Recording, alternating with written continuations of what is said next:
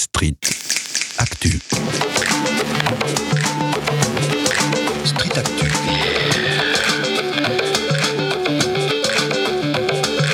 Street Street Actu. Actu. Et pour ce Street Actu, nous accueillons Jérémy Camus, vice-président de la métropole de Lyon, délégué à l'agriculture, à l'alimentation et à la résilience du territoire. Bonjour Jérémy Camus. Bonjour, est-ce que vous m'entendez bien? On vous entend très bien, merci beaucoup d'être avec nous. Alors, nous voulions revenir avec vous pour cette journée spéciale consacrée à la zone critique sur la façon dont la métropole de Lyon protège, maintient, entretient cette partie très spéciale de la zone critique que sont entre autres ces sols, cet endroit où on peut faire, nourrir, qui nous permet de nourrir les habitants de la métropole. Alors, vous êtes arrivé en 2020. Dans quel état vous l'avez trouvé ce système d'alimentation, tant dans l'agriculture que dans la circularité des, des biodéchets à cette époque-là? Eh ben pas forcément dans un état formidable. hein. On a, on a euh, un, un constat dans les, les grandes métropoles euh, qui est euh, une artificialisation forte de, de- du sol nourricier. Pour vous donner un petit chiffre, hein, je vais en donner pas mal, je pense, pendant notre notre intervention là. Euh, on a artificialisé à peu près 1000 hectares sur les dix dernières années sur l'ensemble de la métropole de Lyon, ce qui nous laisse aujourd'hui quand même un potentiel agricole de 10 000 hectares à peu près sur la sur la, métropole. Donc ça représente à peu près 20% euh, de l'espace euh, global de la métropole qui est encore en, zone agricole. Et puis on a un autre 20% qui est intéressant également, qui est euh, l'espace naturel, donc là moins nourricier, mais qui remplit ses fonctions également. hein. Donc c'est vrai que ça peut trancher avec l'image d'épinal qu'on peut avoir de la métropole de Lyon, souvent qu'on symbolise avec la veille de la chimie, le passage de l'autoroute urbaine en sortant de Fourvière, très urbain, etc. Mais en fait, la métropole, c'est 59 communes, et dans ces 59 communes, on a encore 40% à peu près d'espace naturel et agricole. Et alors, cet espace agricole, dans quel état il est? Quel, trouve de, de- quel type de culture on y trouve euh, aujourd'hui? Ben, le, le premier constat qu'on a fait, en fait, on a étudié un petit peu les, le système agricole dans son dans sa caractère de nourricier pour le territoire. Et là, on a atterri sur un, un autre chiffre qui est assez euh, assez incroyable quand on parle de résilience alimentaire, hein, euh, c'est qu'on a 5% d'autonomie alimentaire. Donc ça veut dire que 5%, c'est 95% de ce qui est consommé par euh, les habitants du territoire, dans un périmètre large. hein. On, a, on a été plus loin même que le périmètre métropolitain, on a été jusqu'à 50 km autour de la place Bellecour. Euh, et ben dans ce périmètre-là, euh, 95% de ce qui est consommé par ces habitants ne proviennent pas du tout de- du territoire euh, où ces habitants habitent, dans ce territoire de 50 km. Et le paradoxe, c'est que 95% de ce qu'on produit, agri- de, de- les productions agricoles de ce périmètre de 50 km, bah, est plutôt euh, voué à d'autres bassins de consommation et parfois à des bassins très très lointains jusqu'à l'exportation. Donc on a un genre de, de, de, de chassé-croisé, euh, comme celui qu'on va vivre d'ici quelques semaines euh, au tunnel de Fourvière pendant les chassés-croisés euh, estivaux. Et ben là, c'est le chassé-croisé des produits, des produits locaux qui sont distribués ailleurs que pour les habitants du territoire. J'aurais besoin d'une précision sur ces 95% d'habitants euh, euh, qui consomment donc euh, des produits qui viennent au-delà des 50 km dont vous venez de parler. Est-ce que dans ces habitants, vous comprenez les, les agents de la fonction publique? C'est-à-dire, je pense aux restaurants des collectivités, par exemple, y compris les scolaires, Ah, oui. que ça soit les villes ou, enfin les, les, comment dire, les primaires, maternelles, crèches et collèges, puisque les collèges dépendent de la métropole de Lyon. Ouais. Alors euh, oui, Oui. c'est, c'est- merci de poser la question parce que ça ça représente pas une part significative dans le volume global consommé par euh, 3 millions d'habitants. Hein, il y a dans ce périmètre, on est quasiment à 3 millions d'habitants. hein. Le, le- la métropole de Lyon, c'est 1,4 million, 1,5 million. Et si on étend ce périmètre, on atteint quasiment les 3 millions. Donc autant dire que la portion de ce qui est consommé euh, dans les cantines des collèges et des scolaires, même si elle est importante, elle est très très réduite. Par exemple, euh, les, on, on sert dans les cantines des collèges, c'est 30 000 repas jour pour faire une comparaison avec euh, euh, les 3 millions euh, dont je viens de parler. Et puis, euh, même si on cumule avec la ville de Lyon, qui alimente aussi ses groupes scolaires, avec Oui. 25 000 repas quotidiens, etc. Donc, mais n'empêche que, en caractère d'exemplarité, on s'est fixé des objectifs assez forts pour renforcer la part justement d'approvisionnement local qu'on propose dans les assiettes des, des enfants qu'on qu'on a pris, dont on a pris la responsabilité de nourrir euh, finalement euh, dans les collèges, dans les groupes scolaires. Et donc la, la vision, c'est que à horizon fin de mandat, donc ça nous amène en 2026, on, on essaye d'atteindre les 50% d'approvisionnement local dans les assiettes. mais en sachant qu'il y a une règle qui s'impose à nous, qui est la règle européenne de libre concurrence et qui ne nous permet pas en fait d'avoir dans nos cahiers des charges, c'est-à-dire dans nos dans notre propre commande, des, des, critères qui nous permettent de privilégier les productions locales. Mais, mais je, pardon. donc c'est je me permets, vous aviez un engagement de campagne qui était de rendre l'alimentation dans les collèges à 100% bio et à 50% local. Où est-ce qu'on en est aujourd'hui? C'est ça. Alors c'est, on a toujours le cap de 100% bio et 50% local et à la rentrée, on a en 2000, la rentrée de 2023, de septembre 2023, on sera dans la plupart de nos collèges déjà à 50% de bio euh, dans les assiettes et on, et on va monter progressivement pour atteindre euh, quasi les 100% euh, à, la, à la fin du mandat 2026. Et sur la part du local, euh, on s'est engagé à, à, faire du 50% de produits locaux parmi les 100% de produits bio. Et c'est sur ce sujet-là où on a un combat qui dépasse un peu euh, nos, simplement le fait de s'approvisionner et d'acheter. Euh, là, on est très volontaire pour acheter, mais parfois limité par la législation européenne qui nous permet pas de, comme je disais à l'instant, de privilégier les, producteurs locaux par rapport à d'autres productions. Donc, euh, on, cherche hein, des moyens de quand même privilégier les productions locales, mais, la réglementation européenne nous facilite vraiment pas le travail sur ce sujet. Est-ce que vous pourrez nous dire un petit peu plus sur ces obstacles qui vous empêchent d'imposer des règles qui sont inscrites dans votre programme, par exemple? Eh ben, typiquement, celle que je viens d'expliquer, hein, c'est euh, la, la, la, réglementation européenne dans la commande publique, en fait, euh, nous impose en fait de, de la libre concurrence à l'échelle européenne. Mmh. Donc, quand on commande, par exemple, euh, disons qu'on va faire un marché pour commander des tomates mmh. bio, euh, on ne peut pas intégrer dans ce marché de commande bio un critère qui pourrait être euh, nous souhaitons nous approvisionner dans un rayon de X kilomètres autour de la métropole de Lyon. Et donc là, on est obligé de laisser euh, entre guillemets le champ libre, c'est le cas de le dire, pour que ben, on respecte la législation européenne. Et donc ben, demain, un fournisseur de tomates qui serait basé par hasard en Espagne ou au Portugal pourrait très bien répondre à ce marché. Mhm. Donc, on essaye d'intégrer d'autres d'autres critères qui permettent d'encadrer un peu mieux les choses. Typiquement, on, on intègre les critères de saisonnalité qui permet quand même aussi de recadrer un peu le, le mhm. l'approvisionnement euh, en, en, local. On essaie d'intégrer des notions aussi de carbone, donc d'impact carbone, de, et pour, en particulier lié au, au transport qu'on peut utiliser, même si finalement le transport est, est, est pas hyper déterminant finalement dans l'approvisionnement aujourd'hui. Donc c'est, mhm. euh, ouais, on, a, on use d'astuces euh, parfois pour arriver à, à enfin euh, pouvoir faire ce qu'on demande aux gens de faire, c'est-à-dire s'approvisionner plus en local. Alors, on se doute bien que l'alimentation scolaire n'est pas simplement un enjeu d'économie euh, ou d'écologie, c'est aussi un enjeu de, de, de pédagogie. Euh, Est-ce que euh, la, les, vos actions sur ce plan sont accompagnées d'explications, de, de, formation à destination des, des, jeunes publics? Et plus largement, est-ce que le concept, par exemple, de, résilience alimentaire ou de la zone critique, est-ce qu'il est pertinent Est-ce qu'il ne mériterait pas d'être plus visible pour être mieux compris et finalement peut-être euh, faciliter la prise en compte ouais. de tous ces paramètres oui, ben, me répondre plusieurs choses. Déjà, bah oui, la, cantine scolaire, déjà, c'est au-delà même d'un enjeu d'environnement, de, etc. C'est un enjeu de santé publique. C'est-à-dire que moi, je rappelle que souvent, quand, on, propose des repas aux enfants, rien n'oblige la collectivité aujourd'hui à proposer des repas aux enfants. En fait, euh, c'est une responsabilité que se donne la collectivité.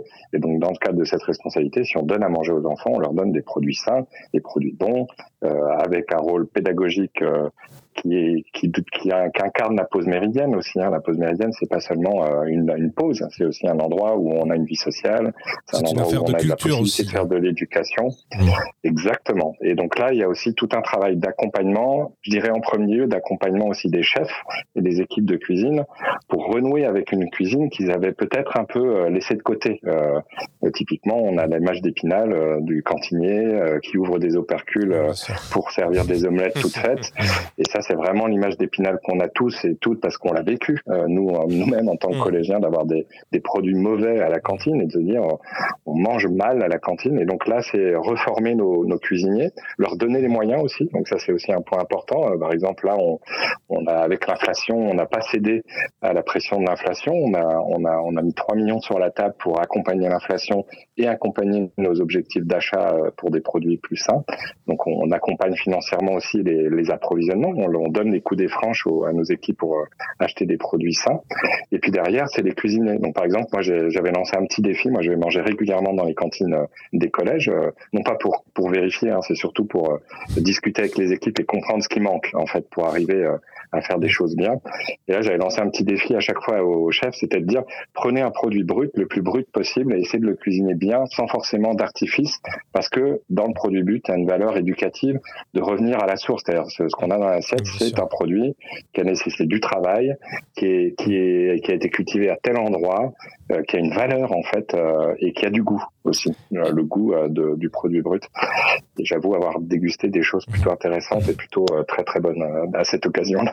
Et, et, si on parle des, des, cantines scolaires, ça nous amène aussi sur la question des déchets. Donc les cantines scolaires en produisent beaucoup, mais pas que les cantines. Et donc également sur l'intégral, enfin, l'ensemble des mesures que vous avez pu mettre en place au-delà de l'alimentation, également de la circularité des déchets, des ressources. Et comment est-ce que vous avez mis ça en place dans un plan plus global d'agriculture sur la, la métropole? Alors pour les cantines, moi je suis assez, euh, je relativise un peu euh, parce que euh, en fait quand on fait bien à manger et quand on a ce rôle aussi de pédagogie au moment où on sert, c'est-à-dire on n'est pas derrière mais on est avec les élèves pour leur expliquer ce qu'ils vont manger, et il y a la gestion des quantités qui est assez assez optimisée. Alors ça peut être des déchets mais pas forcément du gaspillage. Voilà, c'est ça. Pas de, le gaspillage est vraiment réduit mm. dans ce cas-là euh, pour ça. Après, en ce qui concerne les déchets plus globalement, en fait, on avait une quand on arrivait, on, on, on a comme beaucoup d'autres collectivités, hein, il y a eu des choix pour traiter les déchets dans le passé, qui étaient plutôt euh, bah, des incinérés. Donc on amenait, euh, on amène encore beaucoup hein, dans nos incinérateurs euh, des déchets, des, de la matière organique qui est, qui est bah, réduite à néant et, la grande position avec ma collègue euh, vice-présidente en charge de la gestion des déchets, c'est de dire comment on enlève ces déchets organiques et comment on les valorise. Et on a eu plusieurs choix hein, pour valoriser ces déchets. On peut les valoriser sous forme d'énergie, mais nous, on a fait le choix de les valoriser sous forme de matière organique réamendant les terres agricoles. En quelque sorte, en voulant faire euh, ben, le, le, cercle vertueux, c'est-à-dire ce qui est consommé ou pas consommé euh, déchets euh, considérés comme des déchets redeviennent une ressource à part entière. Et on avait fait euh, tout début de mandat une, une étude par la Chambre d'agriculture qui montrait que bah, si nous, 1 400 000 habitants, on récoltait l'ensemble de leurs biodéchets sur la métropole et qu'on les transformait en compost, on aurait la capacité de réamender l'intégralité des terres agricoles dans un périmètre de 50 km. Donc on, on aurait un, un, côté assez vertueux qui est, on connaît hein, là aussi la, parfois des terres qui ont été assez usées, fatiguées par euh, les, modes de culture, on aurait pu avoir euh, un impact positif là pour euh, pour le faire. Et donc c'est ce qu'on fait. on a décidé de faire ça. Du coup de, mhm. de, c'est ce que vous avez vu pour les Lyonnaises et les Lyonnais, les Villeurbanais, et puis maintenant d'autres collectivités au sein de la métropole. Vous avez vu pousser dans les quartiers des, des, des, collecteurs de biodéchets et, et on l'a testé dans un premier temps parce qu'on se posait la question de la qualité qu'on allait avoir en termes de collecte parce que c'est vraiment une démarche très volontaire des habitants, hein, rien ne les oblige à le faire. Et là, on a été surpris à la fois par la quantité, on s'attendait pas à avoir autant de quantité euh, d'un seul coup, mhm. euh, et on a été surpris par la qualité. Il y a très peu de déchets de déchets, en quelque sorte, donc on a, on a, on a une ressource qui est plutôt très fiable. Et puis surtout, ce qu'on a constaté, c'est une, euh, une appétence, c'est-à-dire que les gens, euh, on, quand ils font cette démarche-là, il y a un enjeu d'implication euh, fort. Et quand on leur explique en plus que ce qu'ils font là, c'est pour faire euh, du, compost de qualité qui retourne derrière sur les terres agricoles, et eh ben ça redonne du sens aussi à leur action, euh, petite action du quotidien, de prendre leur seau et d'aller le verser dans un dans une benne à compost. Euh. Donc ça veut dire que bah, ces expérimentations qu'on a faites, la première dans le 7e arrondissement, a tellement été concluante que finalement, bah, là, s'essaiment un peu partout, euh, quasiment dans tous les arrondissements maintenant de Lyon, euh, à Villeurbanne, à Champagne-Mont-d'Or, et j'oublie d'autres collectivités qui ont, qui ont souhaité y aller avec nous. Comme vous le dites, il y a 59 communes dans la métropole, donc il y a, un essaimage potentiel assez considérable. J'avais une question subsidiaire, mais qui est rattachée à la question évidemment de l'agriculture et, et de l'alimentation et évidemment de la résilience, ce qui est la tension sur l'eau. On sait très bien qu'il y a forcément un enjeu haut concernant l'agriculture, mais il y a aussi un enjeu haut concernant la, le fait de cuisiner. Hein, exactement, je, parle d'eau potable, évidemment. Donc, est-ce que, comment vous croisez ce, ce, cette ressource qui peut-être dépend d'autres vice-présidences à la métropole de Lyon euh, euh, et, vos problématiques évidemment de, de, alimentaire, euh, agricole et de traitement des bah, déchets aussi d'ailleurs. Ouais, alors nous, euh, la, métropole de Lyon, on est autorité, euh, euh, comment dire, productrice de l'eau potable. En gros, quand vous quand vous ouvrez votre robinet, l'eau qui, qui coule, c'est l'eau du Grand Lyon. Et je disais, la première démarche qu'on a faite, c'est de se dire c'est un bien commun. Donc un peu avec une, une démarche politique forte de notre côté, qui était de dire cette eau, on ne peut pas la laisser en gestion à un groupe privé. Nous devons nous réapproprier la gestion de cette eau et donc on a réintégré en régie c'est-à-dire en gestion directe, euh, l'eau potable qui coule dans les robinets de, de, chaque habitant de la métropole. Oui, mais donc ça, ça, permet aussi d'avoir un contrôle plus fort aussi sur euh, euh, ce qui suit, c'est-à-dire la régie, elle n'a pas qu'un rôle de production d'eau, elle a aussi un rôle de protection euh, de ces captages d'eau potable et de euh, d'améliorer la qualité euh, des, des, captages qui sont existants. Et là, il faut que vous ayez en tête que 98-99% de l'eau qui est consommée dépend d'une zone qui est très connue de, beaucoup de Lyonnais, c'est, on va le dire comme ça, parc Miribel-Jeunage, hein, donc le parc qui est, qui est situé au nord de la métropole, au nord de Vaux-en-Velin, à côté de Vaux-en-Velin. Et, et là, on a les, le lac des eaux bleues qui est en fait la l'aire de captage de l'eau de l'eau potable. D'accord. Et cette aire, cette captage là, il dépend directement du Rhône. Et donc là, il y a d'autres enjeux, qui est euh, bah, le baisse du débit du Rhône. Hein, c'est euh, le débit va baisser de, euh, de, 40% d'ici euh, voilà d'ici 2050. Donc on dépend d'une nappe d'approvisionnement qui structurellement quelque part avec ce changement climatique va va, va diminuer. Et puis on a un autre phénomène, c'est ouais. Mhm. Justement, excusez-moi de vous couper, mais justement, est-ce que à partir du moment où vous êtes justement en capacité, parce que vous avez des données scientifiques sur la table et que en plus vous, vous ne les mettez pas en doute. Et, justement, dans des stratégies d'atténuation, est-ce que par exemple vous êtes en capacité d'influer je parle pour la question alimentaire, sur des, de la production, par exemple, d'aliments de, qui sont moins, euh, plus frugaux en eau. Hein. Je, pense, là, je vais faire court euh, entre le lin et, et, par exemple, le maïs. Voilà, je, je, prends exprès, je caricature euh, sur les échelles. Mais voilà, est-ce que vous êtes en capacité de d'indiquer, on va dire, des, des, des, produits qui sont moins gourmands en eau pour justement avancer dans le temps? Ouais. Alors on, est, on peut on peut indiquer, ça, ça mange pas de pain de dire euh, il faudrait plutôt aller sur des productions comme ça, mais n'empêche que aujourd'hui euh, ces productions elles sont réalisées par des acteurs privés, donc c'est aux acteurs privés aussi de, de, de, changer leurs pratiques, mais on le sait que c'est pas c'est pas simple de changer une pratique agricole euh, quand on a eu quand on a des marchés qui, qui sont existants, etc. Je vous parlais tout à l'heure des 95% de produits qui sortent de la métropole, ils sortent de la métropole parce qu'il y a des, des gros faiseurs de l'agro-industrie quoi qui qui captent ces produits et qui les captent à des prix euh, satisfaisants encore pour euh, pour les producteurs.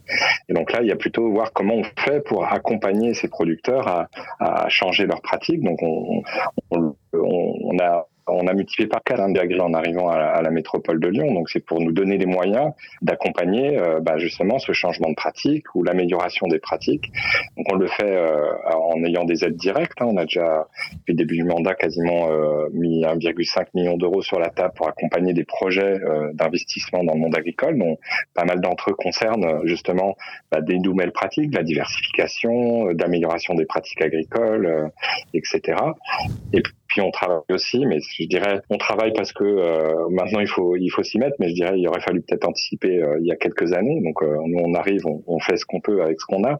On a développé aussi tout un travail avec autour des semences résilientes au changement climatique, que ce soit et, donc derrière ça surtout moins consommatrices en, en, eau dans le contexte de sécheresse qui qui, qui, est de plus en plus prégnant quoi.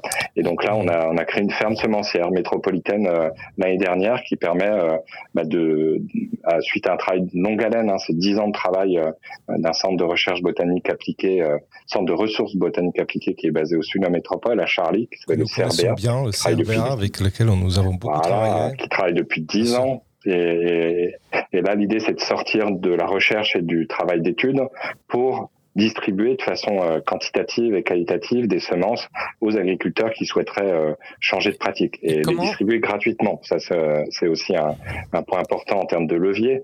Euh, on, on, connaît le coût de la semence ou le coût des plants pour les producteurs. D'arriver avec une proposition qui est de dire mais nous on vous accompagne, on vous aide et d'ailleurs les plants et les semences sont gratuites pour vous. C'est un vrai levier d'action. quoi. Excusez-moi, Jérémy Camus. Je voulais vous demander comment est-ce qu'on fait justement dans la métropole de Lyon. On sait que c'est un territoire industriel donc qui dit industriel plutôt pollué. Je pense notamment dernièrement au scandale Arkema avec les PFAS qui ont pollué tout le bassin du Rhône, notamment au sud de Lyon. Comment est-ce qu'on fait pour garantir une agriculture de qualité avec des produits qui ne soient pas trop pollués? Eh ben, par exemple, je parlais des semences. Euh, une des façons de garantir, c'est de répliquer. Donc, par exemple, là, euh, oui, mais les semences, elles ont beau, les semences, elles ont beau être de bonne qualité. Ça n'empêche que si les sols sont extrêmement pollués, les produits faits par des semences de bonne qualité vont l'être également. Oui. Euh, oui, oui, vous avez raison sur le fait qu'il y a des territoires. En fait, il faut aussi parler, partir du principe qu'on est dans un contexte où il y a de l'industrie, où il y a de l'économie, où il y a des habitants, où il y a des, des, autoroutes urbaines polluantes, il y a de la pollution atmosphérique et polluante et pollue aussi. Aujourd'hui, nous, ce qu'on on privilégie, c'est l'agriculture biologique. Hein. C'est pour ça qu'on a des indicateurs forts sur notre propre commande publique. Donc déjà, bah, supprimer tous les intrants chimiques qui peuvent euh, polluer les sols euh, et qui ont pollué les sols de façon quantitative mmh. euh, ces, ces dernières décennies quoi. Euh, et après sur la, la notion de pollution, c'est c'est un peu compliqué à gérer parce que le risque en fait, et on vit dans un monde en, en risque permanent en quelque sorte parce que celle qu'on connaît aujourd'hui avec les PFAS, vous l'avez abordé, mais une autre pourrait apparaître demain ou est déjà là et on ne le sait pas encore euh, sur sur ce type de culture. Mais je veux dire, il faut pas que ça nous paralyse, paralyse dans, dans la dans la façon d'avancer. Donc euh, déjà, c'est opter pour les meilleures pratiques possibles, quoi, les, les pratiques les plus vertueuses et ne privilégier que celles-ci. Euh, quand je vous parlais de, des investissements qu'on fait aux côtés des agriculteurs, 100% des projets sont en agriculture biologique, par exemple, quand on est ceux qui ont été financés en tous les cas. Et donc, euh, et donc voilà. Et après, il y a un côté aussi euh, resécurisé. Euh, typiquement, on a vu une grande spécialisation de certaines parties du territoire, euh, l'arboriculture dans l'Ouest, qui est liée à la topographie, qui est liée à l'histoire, etc. Mais, mais basiquement, c'est de retrouver aussi des, des, des, des, endroits de résilience au sens où, bah, si un jour on a une, une problématique sur un territoire, on met pas en péril tout l'approvisionnement maraîcher, on met pas en péril tout l'approvisionnement céréalier parce qu'on aura répliqué.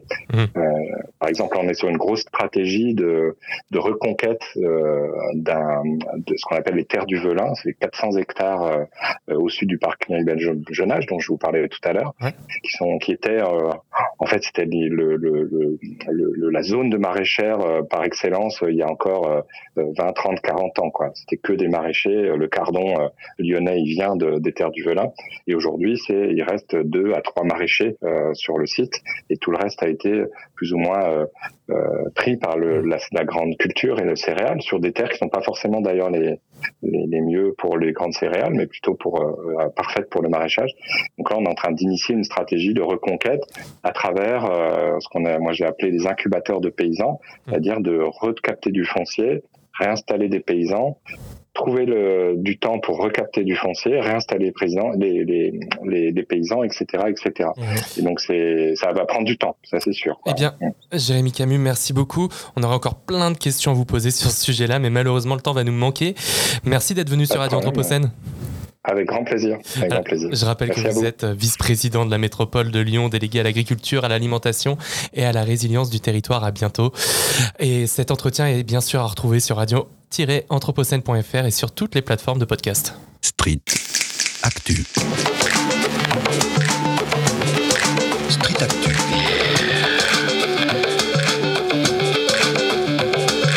Street. Street Actu. Actu.